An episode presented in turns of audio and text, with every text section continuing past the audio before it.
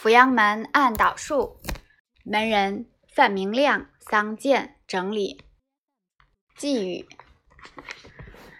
阜阳立法行师，贵在之和。和之所谓者，机缘也。了知此者，阜阳门按导数，重其关节矣。应因缘之和合，知症结之所在，时可言治。察机锋之变，晓症候之流注，可谓之调；明物象之幻化，身本无常，方能言养。此乃扶阳门玉术之纲目，纲举目张，以通为用，依顺为常，自然身健体康。术有千般，此难尽言。究其始末，导气为善，得气为根，施以和缓。痛必舒，病自减，何须繁杂？巧立名篇。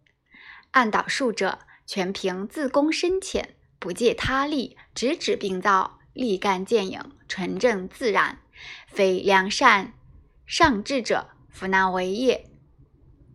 世事人为，不可不察；贤蛮不孝，不能混淆。大丈夫行于世。当成不为良相，则为良医之弘志，传内外两篇按导术，以解大众。